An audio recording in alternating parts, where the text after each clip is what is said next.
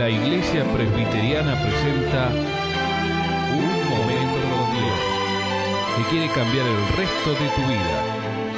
Con ustedes, su conductor, el reverendo Roberto Rodríguez Aliaga.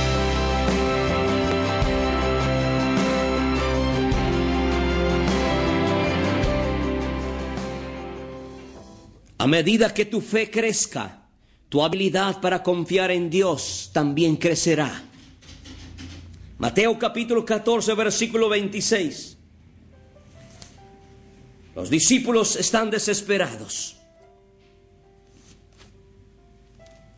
Los discípulos están luchando impotentemente frente a la naturaleza. Las olas son demasiado grandes. La contrariedad, las olas y el viento, la tempestad es terrible. Mas a la cuarta vigilia de la noche Jesús vino a ellos andando sobre el mar. Versículo 26. Ahora miremos a los discípulos, miremos a la iglesia, que la iglesia aquí todavía no ha aprendido a tener una fe. No aprendió todavía a crecer en su fe. Entonces, como no creció su fe, su habilidad para confiar en Cristo no era lo suficientemente grande ni fuerte. Y eso es precisamente lo que Cristo quiere hacer con nosotros, que nuestra fe crezca. Él está interesado que nuestra fe crezca y así tendremos la habilidad para confiar en Él en cualquier dificultad de esta vida. Qué maravilloso misterio revelado en la Biblia. Los discípulos, la palabra y los discípulos. ¿Quién es un discípulo? La palabra discípulo en el griego le viene del verbo de la, la palabra masetai, que significa alguien que está junto a alguien, queriendo aprender de alguien. Los discípulos están al lado de Jesús, quieren aprender de Jesús, quieren conocer a Jesús, quieren aprender quién es Él. Y eso es precisamente lo que una persona cuando acepta a Cristo hace, conocerle más a su Señor, porque cuanto más conozcamos a Cristo, más vamos a confiar en Él. ¿Y dónde se aprende a confiar en Dios? En medio de la dificultad, en medio del mar tumultuoso, en medio del, del embravecido problema en que tienes. Es ahora, en esta circunstancia en que estás pasando, mi amigo, es ahora cuando puedes confiar y aprender a depender del poder glorioso de Jesucristo. ¿Sabe por qué? Porque en Jesucristo somos más que vencedores. Los discípulos, ¿qué hacen los discípulos? ¿Quiénes eran los discípulos? Eran hombres, sencillamente hombres como usted y como yo virtudes y defectos, tal vez más defectos que virtudes, pero ahí es donde Dios trabaja. Es allí donde Dios de- instala su amor, ahí es donde Dios instala su, su presencia. Es allí en el hombre incapaz o impotente o inútil, es donde Dios se manifiesta y es especialista en transformarnos en hombres poderosos de fe. Eso es el Evangelio. El Evangelio es aquella bendita nueva de salvación en que Jesucristo viene a cambiarte, en hacerte a ti un hombre, una mujer poderosa o poderoso en fe, rico espiritualmente, un hombre maduro que sepas afrontar los problemas, las dificultades y ayudar a otros a salirlo en el nombre de Jesús. Y los discípulos simplemente son hombres pero están con un problema. Pero estos hombres no son cualquiera. Han sido ya llamados, trasladados de las tinieblas a la luz. Fueron hombres que ya salieron del poder de las tinieblas al poder de la luz que es Cristo. Ahí está la diferencia. Estos discípulos, viéndole andar sobre el mar, Jesús está caminando sobre el mar, mi amigo. ¿Entiende usted eso? Está caminando sobre el mar.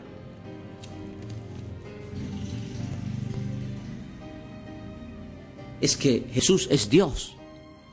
Él es el Señor de su creación. Y Él puede hacer lo que quiere con lo que hizo. Camina sobre las aguas. Caminando y viéndole andar sobre el mar, se turbaron diciendo, un fantasma. Y dieron voces de miedo. Me encanta estos verbos aquí, viéndole andar. Que en medio de sus dificultades, en medio de nuestros problemas, mi amigo, es cuando nosotros vamos a ver más cerca el poder de Dios. Jesús pudo haber tomado una barca, pero él prefirió caminar. ¿Por qué? Porque Él quiere decirles a sus discípulos, Él quiere decir a su iglesia, muchachos, yo soy el Señor. Yo estoy por encima de las cosas naturales. Mi reino es un reino sobrenatural. Ser iglesia, mi amigo, ser propiedad de Cristo es vivir en una dimensión sobrenatural. Tiene que entender eso. Ser cristiano es vivir en una dimensión sobrenatural. Eso es ser cristiano. Es confiar en un Cristo sobrenatural que vive y reina por los siglos de los siglos. ¿Qué tipo de Cristo tiene usted? Un Cristito incapaz, impotente, ¿ah? que vive con las manecitas o con la carita todo ahí de un tipo que no puede hacer nada. No, este Cristo de la Biblia es un Cristo, un varón de dolores, experimentado en quebrantos. Es el verdadero varón, el hombre, el hijo del hombre, que camina sobre las aguas, que le está diciendo a la iglesia, muchachos, yo estoy por encima de tus problemas.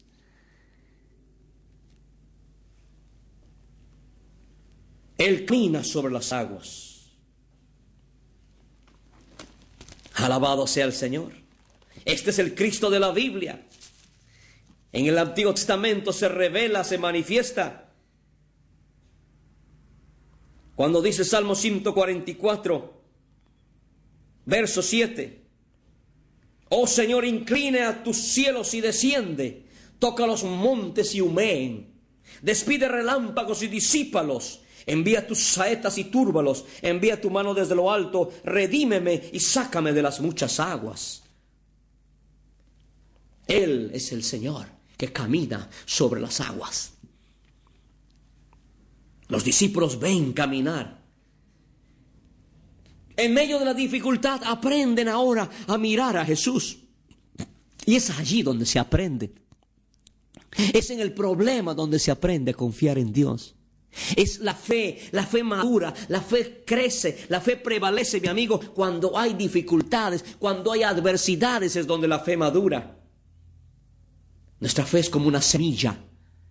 ¿De qué sirve la semilla si lo tienen usted guardada en el bolsillo de su saco o del pantalón o en el cajón de la mesa?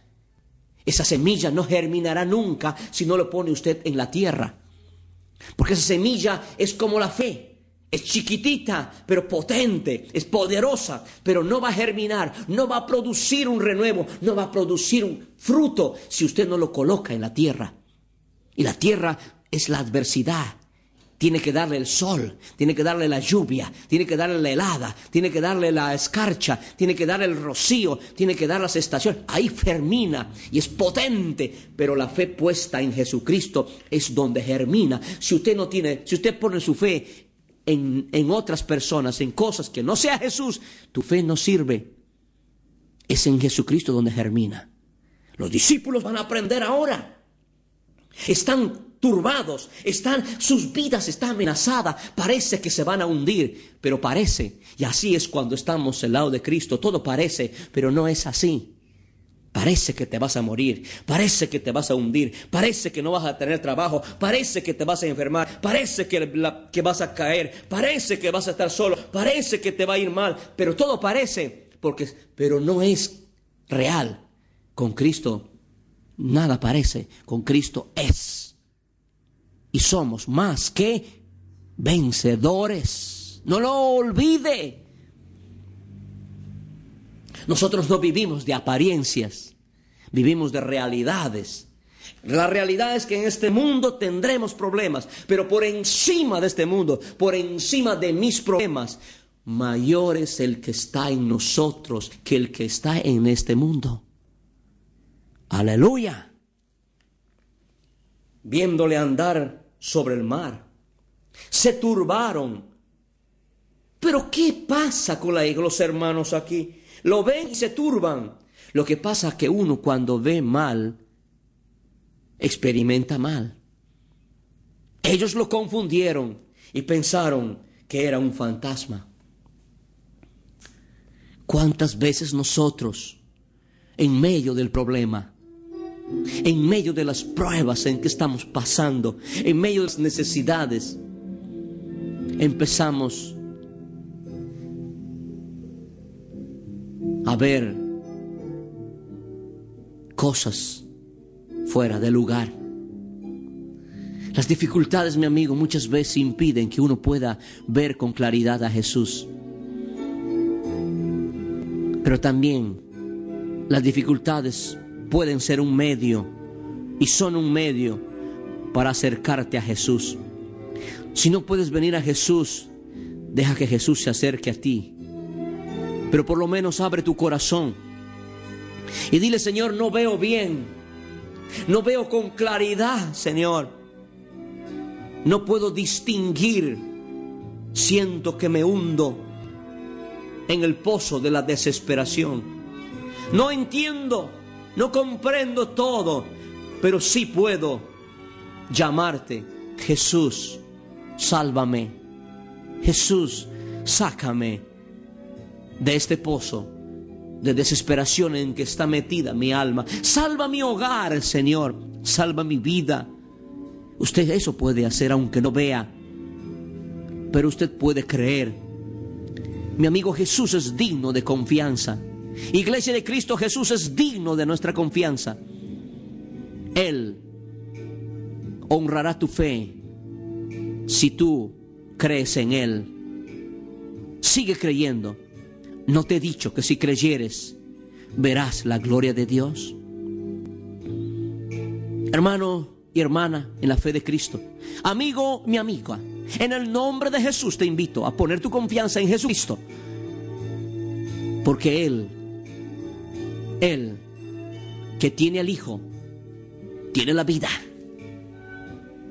Dile, Señor, te entrego mi vida y pongo mi confianza total en ti y creo que tú, Jesús, eres el Hijo de Dios. Y te acepto y te recibo como el Salvador de mi vida, desde ahora y para siempre. Amén. Aleluya. Escuchar nuestros programas ingresando a www.unmomentocondios.com.